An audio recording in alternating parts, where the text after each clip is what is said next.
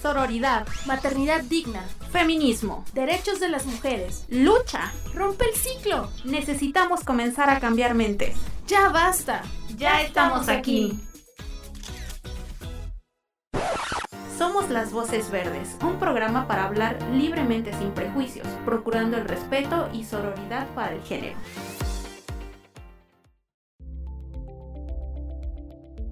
Hola, bienvenidas a una emisión más de Las Voces Verdes. Mi nombre es Frida y el día de hoy me encuentro con mis hermanas podcasters. Me da gusto estar una emisión más un viernes. ¿Cómo están? Cuéntenme. Pues muy bien, tratando de sobrevivir a la vida, ¿no? Así, así como todas las millennials, ¿no?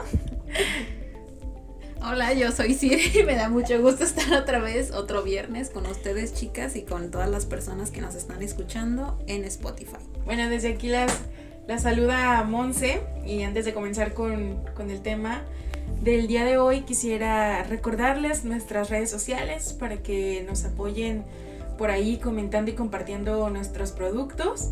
En Facebook y en YouTube nos encuentran como Instituto Colimense de las Mujeres y en Instagram y Twitter como ICE Mujeres Colima y pues obvio en Spotify como Las Voces Verdes. Vayan para que nos comenten, nos den amor, ahí en las redes nos compartan con sus amigas, con sus primas, con sus tías, para que estos temas lleguen a casas, a escuelas, a colonias, ¿verdad? Comunidades y se difundan.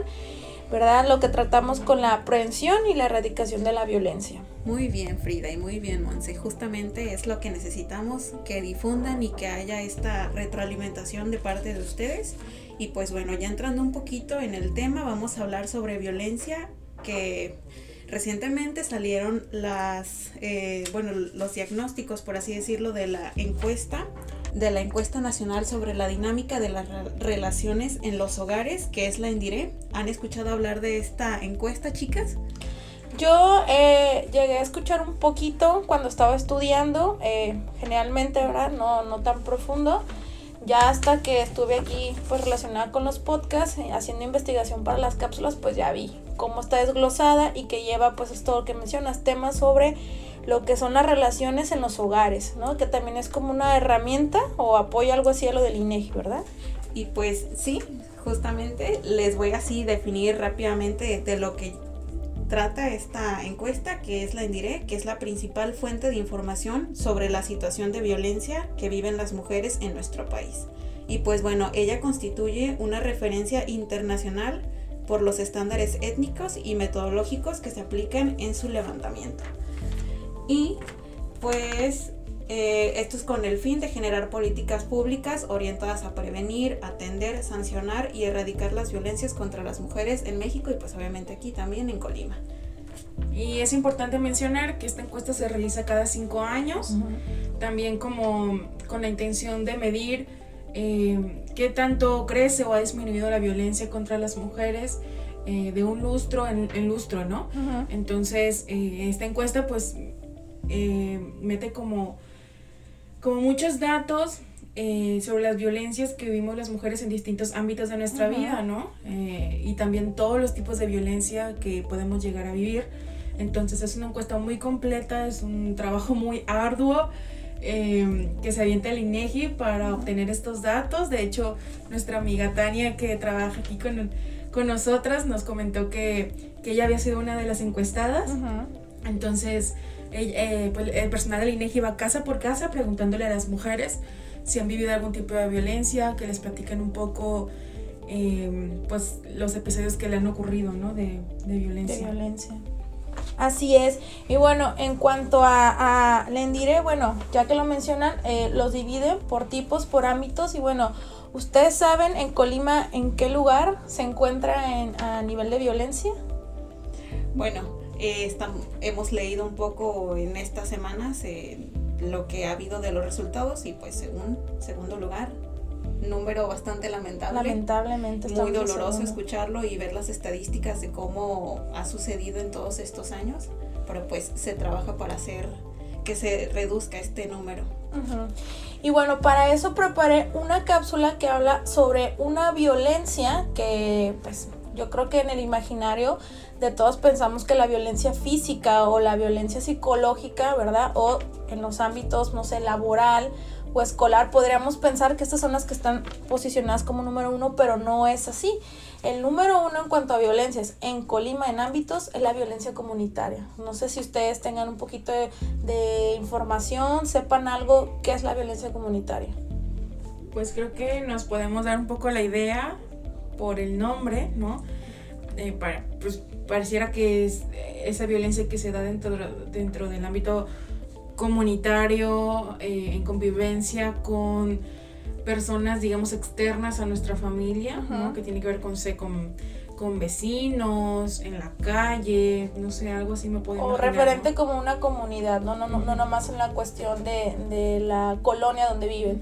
Para esto preparé una cápsula y qué les parece si vamos a escucharla para informarnos un poquito más de qué es la violencia comunitaria.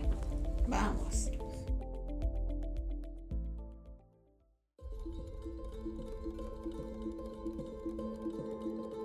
En la radio, televisión, en redes se viralizan día a día imágenes que documentan la situación de un país donde no cesa la violencia, en particular contra las mujeres. La violencia que ocurre en espacios públicos limita gravemente las oportunidades de desarrollo y el ejercicio pleno de los derechos de las mujeres. Tales limitaciones tienen una relación estrecha con el ejercicio de la ciudadanía, ya que atenta directamente contra la vida y la libertad de las mujeres para contribuir su anatomía y apropiación de bienes y recursos de los espacios públicos. Hermana, más de una vez hemos sido víctimas directa o indirectamente de la violencia comunitaria. Muchas veces hemos llegado a pensar que estas acciones, por alguna razón, hasta fueron nuestra culpa, y es la construcción de un sistema machista que privilegia la figura del hombre que ha generado en el imaginario de las mujeres, niñas y adolescentes que toleren este tipo de violencia. En México, la Ley General del Acceso a las Mujeres a una Vida Libre de Violencia define este tipo de violencia como los actos individuales o colectivos que transgreden los derechos fundamentales de las mujeres y propician su denigración, discriminación, marginación y exclusión en el ámbito público. Según datos del Endire 2021, se estima que en el estado de Colima el ámbito comunitario es en el que las mujeres de 15 años y más experimentaron con mayor frecuencia este tipo de violencia a lo largo de su vida, con un 48%, posicionándose arriba de la violencia familiar y laboral. La violencia comunitaria impacta la calidad de vida y seguridad sana convivencia de las mujeres, niñas, adolescentes. Se relaciona con un ambiente tóxico comunitario que incluye criminalidad, dependencia a sustancias, agresividad interpersonal, delincuencia, problemas conductuales y salud mental, violencia escolar y doméstica, exposición a escenarios violentos, desigualdad económica y problema de retención escolar. Algunos ejemplos sobre este tipo de violencia son tocamientos, piropos, insinuaciones sexuales, frases sobre tu cuerpo que te incomodan o humillan, acoso y hostigamiento sexual, burlas, imágenes o comportamientos agresivos, ofensivos o intimidatorios, negación de libre tránsito y acceso en bares, tiendas deportivas, clubs y otros espacios públicos, restricción de tu participación en festividades, actividades o toma de decisiones comunitarias. Si sufres algún tipo de violencia y no sabes a quién recurrir, comunícate a la línea Mujer 075 del Instituto Colimense de las Mujeres.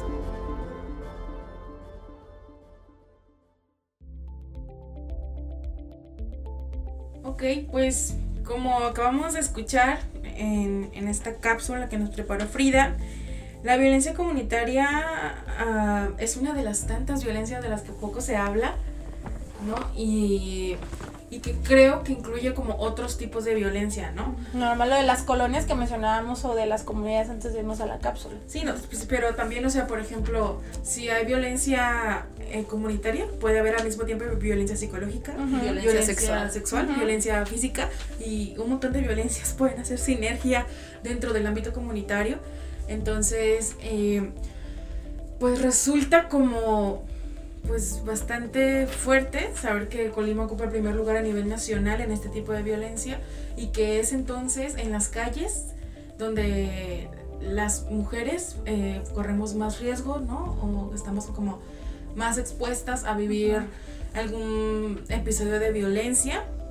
Y esto también creo que va muy ligado a lo que ya se mencionaba en la cápsula respecto al acoso sexual, Sí. que ha sido como una de las grandes demandas de- de- del movimiento feminista en los últimos años eh, y que pues sí resuena mucho dentro de, de las violencias que cotidianamente vivimos las mujeres, ¿no? Y es que, ¿quién? O sea, ¿quién no ha vivido al menos una situación de acoso en la calle. ¿no? Claro, todas O la que hemos vivido. A lo mejor no te han llegado a seguir, pero las miradas, los comentarios de los hombres que te han hecho en la calle, no sé si alguna de ustedes este, ha vivido esta situación. Yo recuerdo una vez, yo siempre recordando mis historias, que iba en la secundaria, mi mamá me mandó a la tienda y tuve una situación con, o sea, con un chico en una bicicleta, pasó y, pues yo venía con las manos así ocupadas de que me mandó a la tienda, traía bolsas y demás, y o sea, todavía el tipo se, se paró y me, me, pues me, me tocó una parte de mi cuerpo que yo hacía, no supe ni qué hacer y nadie hizo nada, o sea, yo llegué casi aviento las bolsas del mandado y llegué ahí con mi mamá al consultorio y mi mamá salió así bien enojada y a ver cuál es, cuál es, o sea, mi mamá preocupada porque pues no estaban los, los niveles de violencia en aquel tiempo, estoy hablando hace unos 15 años y mi mamá estaba asustada, ya ni me quería dejar ir a la tienda. Y eso que la tienda estaba como a dos cuadras, entonces o sea, es, una situación que desde niñas, desde adolescentes, las mujeres comenzamos a vivir. No es que esté extento por una edad, ¿no? Está ahí a la orden y pues los comentarios también en la calle, los piropos, las miradas, que te hacen ya no, no te sientes a gusto y llega una cuestión de, de, de tu cuerpo, ya no lo ves con una naturaleza, tienes miedo hasta, hasta de salir, de vestir, porque eso también es una cuestión que malamente se ha prejuiciado de que le pasó eso porque iba vestida de tal manera. O es porque, insisto, o sea, cuestiones del machismo, de las programaciones, que ya lo hemos hablado en otros podcasts, donde la mujer en lugar de ayudarla, pues la, la culpan. O sea, le, La la, revictimizan. ajá, la revictimizan. Y esta parte donde todavía al hombre se le, se le privilegia por ser hombre y no sufre este tipo de situaciones tanto como una mujer. Sí, bueno, yo creo que todas hemos vivido ese tipo de violencia de tan solo en el transporte público, ¿no? transporte. Cuántas chicas que van con su uniforme pueden llegar a ser este pues manoseadas. En- normalmente son así como de, ay, fue un accidente. Sí, porque así le aplican. Claro, pero pues eso no está para nada bien. Fíjate que yo creo que también dentro de este dentro de este tipo de violencia creo que también puede entrar, por ejemplo, se me ocurre creo que eh, otro ejemplo dentro de lo que puede ser violencia comunitaria se me ocurre que puede ser esta ah, es que no sé cómo ponerlo en palabras, pero cuando por ejemplo eh, ocurre que a una mujer le eh, se, se difunde eh, fotos íntimas de una mujer y como toda esta pues no sé como como todo lo que pasa en la comunidad contra esa mujer Cómo ¿no? la juzgan, cómo, Cómo la pasan juzgan, el las pack. burlas Ajá. cómo, cómo filtran Pero no estas juzgan a quien comparte. Exacto. Ajá. y entonces es como toda la comunidad Se se, une. une Sí. Para Para- violentar. para violentar a la mujer, para cuestionarla, para eh, revictimizarla, ¿no? Entonces, por ejemplo, es que pienso en lo que le pasó a, a Olimpia, la, la chica que fue como la impulsora de la ley Olimpia, Ajá. Eh, que a ella le pasó esto, ella vivía en un pueblito muy pequeño, entonces cuando filtran mm, su video eh, en el que apareció manteniendo relaciones sexuales, todo el pueblo se fue contra ella y se generó como, como, pues, esta, eh, eh, como una campaña Sí, prácticamente de desprestigio contra ella. En lugar de apoyarla, irse contra la persona que lo quise decir, a quien difundió, que es el, el, que el que empezó a violentar, pero si es un círculo vicioso que en vez de ser un violentador, fue un círculo donde estaban hombres y mujeres violentando contra Olimpia. Ajá. Y que también no necesariamente tiene que ser dentro del ámbito sexual, sino también se me ocurre cuando hacen bullying, ¿no? En redes sociales Claro. eh, o en la misma escuela, ¿no? Porque la escuela también es una comunidad.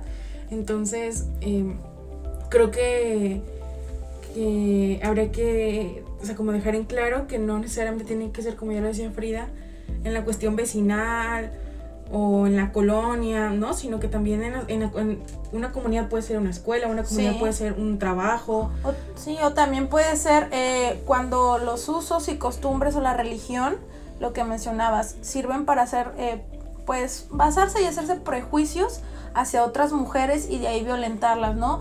Como es el caso de muchos lugares donde si una mujer eh, llega a tener ya una vida sexual y en el entorno donde viven, en, en No es socialmente aceptado. no es socialmente aceptado, que hasta han llegado como a aventarles piedras o hacer todo esto que decías de difundir chismes y demás contra ella, en lugar de apoyarla y decirle, oye, pues es su vida.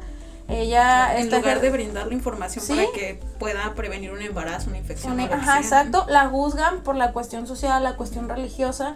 Y también me viene eh, a, pues, a la mente los casos de mujeres que viven, por ejemplo, en la parte de, de ay, ¿cómo se llama? Medio Oriente, que como la misma comunidad ejerce la violencia y es como una cuestión, una tradición de, de su religión, ¿no? Como de, de que violenten y lo, lo aceptan, lo ejercen, lo reproducen y todavía lo inculcan a las nuevas generaciones de que se sigue haciendo. Y ahí los derechos de las mujeres se ven ahí pues quebrantados, ¿no? Nadie les apoya. Oigan, pero también habría que hablar de cómo prevenir ese tipo de violencia, Exacto. ¿no? Exacto, qué bueno que lo mencionas, Monse. Estuve leyendo, me, me di la tarea de leer, y una de las cosas que también hay que rescatar, y, y qué bueno que lo preguntas tú que has estado en movimientos, eh, creo que el movimiento feminista es una gran red de apoyo para la prevención de todo este tipo de violencias y ahí hablaban mucho de las redes comunitarias, ¿no?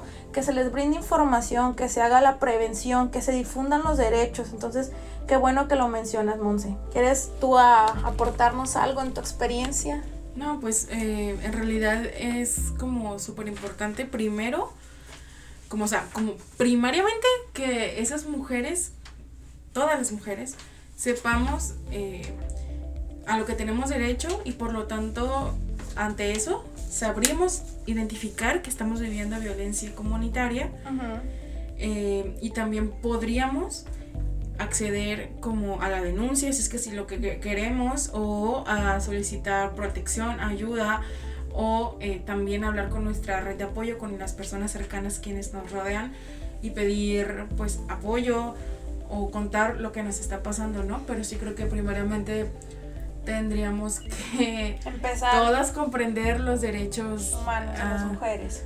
Así es, y que esto llegara a todas, ¿no? Porque también pienso como en esas comunidades, o sea, no hay que irnos muy lejos, ¿no? Frida hablaba de Medio Oriente, pero pues no hay que irnos muy lejos, ¿no? O sea, por ejemplo, las comunidades indígenas, las comunidades rurales a donde la información eh, llega muy, muy deficientemente o eh, hay como muy pocas posibilidades de que las mujeres accedan a la educación formal o de que incluso el gobierno llegue a esas comunidades con información, con insumos, con, con servicios. Que también los servicios, no en todas, o sea, ya hablando no solamente en las comunidades, sino acá en la urbanización, no todas las colonias tienen esos servicios, por ejemplo, de luz, de, bueno, del alumbrado público que esté de manera correcta, que hagan este, la revisión de las patrullas, porque también ese tipo de, de situaciones Previenen ese tipo previenen, de violencias. porque cuando no están, contribuye que haya pues espacios que no son seguros para las mujeres, ¿no?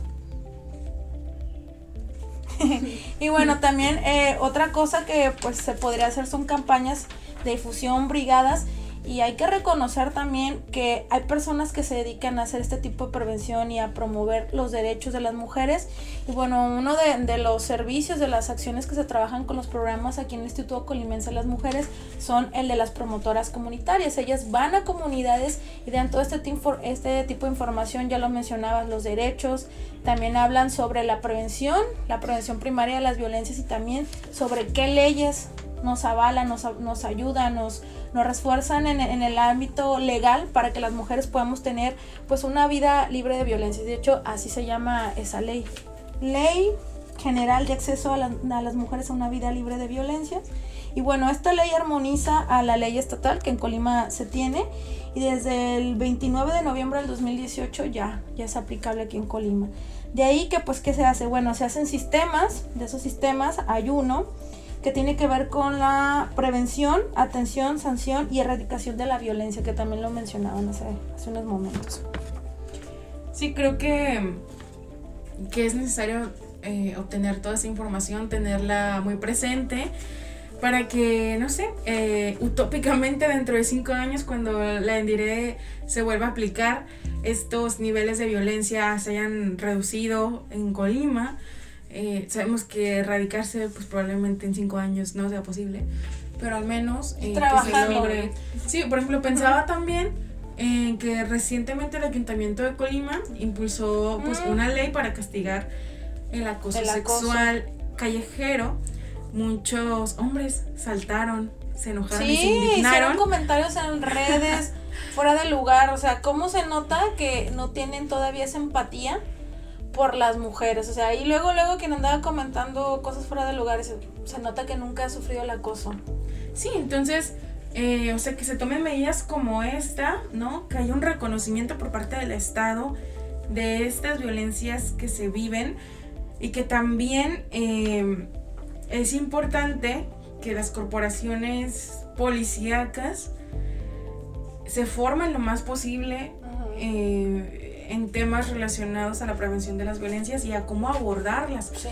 Porque de nada sirve, por ejemplo, que haya una ley dentro del estado, del municipio, que indique que hay una sanción para estas violencias, en específico eh, el acoso sexual, por ejemplo, y que cuando tú pares una patrulla en la calle porque un borracho te está acosando, Te el policía te diga, oh, no, ¿sabes qué? No, no se puede, no procede, no funciona, no, no, no. ¿Por O qué mira no nomás cómo vienes Ah, vestida. Mira, vienes vestida con una Mm. falda, ¿cómo no quieres que te digan cosas los hombres? Uy. Entonces creo que creo que todas y todos deberíamos estar en la misma sintonía Sí. para que estas leyes que con mucho esfuerzo se alcanzan, que Y con mucha presión se logran, hacen. Funcionen plenamente, porque si no termina siendo letra muerta, ¿no? Como muchas leyes que supuestamente son a favor de las mujeres. Y también aparte de letras muertas, también, pues si no se atienden, si no se empieza a trabajar, este tipo de violencia comunitaria lleva, por ejemplo, a las infancias a que empiecen a, a sufrir desde pequeños ya ellos este trauma, ¿no? De manera psicológica, física, ¿no? También la cuestión de las conductas. Y ahorita que lo mencionas, a ejercerlas, ¿no? Ahorita que lo mencionas sobre los, los borrachos, y yo tuve una experiencia, recuerdo mucho, una violencia comunitaria que hasta ahorita analizo que lo fue. eh, con mis primos nos mandaron a la tienda y me acuerdo que había un señor que andaba ahí pasado de copas, eh, a- pues haciendo tumultos en los abarrotes, ¿no? De ahí de la colonia, rompiendo cosas, tirados. Y yo me acuerdo así, la, la cara de todos así traumatizados, que ya nunca quisimos ir a la tienda, o sea, por primera vez obedecimos, así de ya no se salgan, estés en paz. Y la, y la policía, en lugar pues, de ser pues su operativo de manera pues lo más normal, o sea, eh, ahí al señor lo traían haciéndole manita ahí de puerco, aventándolo. Entonces toda la chiquillera que estábamos ahí, la misma señora de la tienda se me hace que también hasta la maltrataron, o sea, quedamos peor, ¿no? Entonces, esto yo lo estoy hablando una cuestión pues ligera. ¿Cuántas niñas han sufrido los, los estragos de la violencia comunitaria, de violencias que ejercen lo que hacía sus vecinos? Sus propios compañeros, ¿no? En, en, en las escuelas. ¿Cuántas niñas no han sufrido eso? Entonces, es, es un tema que debe atenderse. Y fíjate que tu historia me hizo recordar una mía, que recuerdo que yo me regresaba caminando de la secundaria a mi casa todos los malditos días, a las 2 de la tarde, en el solazazo. De Colima. Yo harta ya, desfallecida, y em, siempre pasaban, porque yo tenía que pasar por donde estaban las oficinas de Ciapacop en Villa de Álvarez. Y entonces, eh, siempre había camionetas ahí, siempre había trabajadores, y, y- o, o- o si no estaban ahí, me alcanzaban en mi camino, en mi recorrido. Y entonces, em, los trabajadores pues van como en la parte de atrás de las camionetas, Ajá. ¿no? Van así hacinados ahí. Y entonces eh, estos tipos asquerosos eh, me gritaban cosas y me veían horrible. Ellos, en su papel de servidores públicos, con su uniforme, en una camioneta oficial, Ahora estudiante, una a una niña. niña de secundaria. Y entonces me daba tanta rabia, pero o sea, el, el acoso me daba rabia, sí, pero más me daba rabia que lo hicieran ellos en calidad de servidores Sí. públicos, o sea, en horario laboral, eh, trabajando con su pinche uniforme, perdón, ya se me salió aquí el coraje, pero es que sí me daba mucho coraje. Y o sea, eran trabajadores del, del de, de- de- aunque una sea institución. una institución Sí, que eras el borracho de la esquina, no, un servidor público. O sea, eso me daba, por, exacto, me daba más coraje. Y lo peor es que mi papá trabajaba en Zapacop. Entonces, o sea, yo es que no, no podía creer, o sea, todo me parecía así como, no, no puede ser Sí, esto. no, no. Entonces, por eso digo, todo el mundo tendría que estar consciente y en la misma sintonía. Claro. Porque así parezca que a lo mejor los trabajadores de no tendrían por qué tener una formación feminista ni Con saber de derechos humanos, pues ahí, ahí caemos en cuenta de que sí es necesario, ¿no? Claro. Porque porque ellos están creados en el mismo sistema en el que todas y todos estamos creados, por lo tanto reproducen y tienen prácticas misóginas y, ¿Y qué hacen con, con sus hijos o hijas? O sea, Exacto. a hijas aceptas, ah, tienes que aceptar esa situación o hijo reproduce esta situación. Entonces lo que decía también Siri hace rato, bueno, de ser violentado, tú sigues el patrón, pero ahora como un violentador, ¿no? ¿Sí se dice así? Sí, así, así. No, y qué bueno que compartes, Monse, estas experiencias y, y me gusta que lo hagan porque eso también nos da, eh, pues, un, un- pues, un- una noción, ¿verdad? Un, un conocimiento de que pasa. Digo, tú y yo tenemos ya unos años, este, generacionales, pero no ha cambiado mucho, o sea, desde lo que yo vivía, lo que tú viviste en tu adolescencia, son situaciones que todavía se reproducen y Sí, hay que niñas que no han cambiado y que hay niñas de 8, de 10 o incluso desde los 6 años, algunos ya se van desde la primaria a su, a su casa, que cuántas veces no la han seguido o los han seguido, las han seguido los hombres o robachicos, que también fue un tema que así les decían en, la, en el podcast pasado, ¿no? De lo de la trata, o sea, no nomás el acoso, luego pasa a ser otro tipo de, de, de De violencia. violencia, sí. Pues bueno, creo que eh, hay que abordar este tema más cotidianamente. Esperamos que, que nuestras experiencias y la información que hoy les hemos brindado les sirva de algo, que estemos todas conscientes de que la violencia comunitaria existe, sucede y le pasa a un montón de morras, de señoras, de abuelitas Sí. en México y en el mundo y que hay que trabajar para erradicar pues esa y todas las demás violencias. Así es, Monse. Y pues bueno, ya para concluir más el tema, les invito a que estén pendientes de nuestras redes sociales para que contesten nuestra encuesta que estamos publicando todos los jueves y nos den su retroalimentación, chicas. Así es, y bueno, un honor, como siempre, haber estado con ustedes en esta emisión del podcast, donde pudimos ab- abordar de lo que fue la violencia comunitaria. Y pues para cerrar este podcast, ya saben esta frase que, que, gusta que nos gusta mucho. Y si mi voz se apaga, que la de ustedes retiemble, somos las voces. Las voces verdes.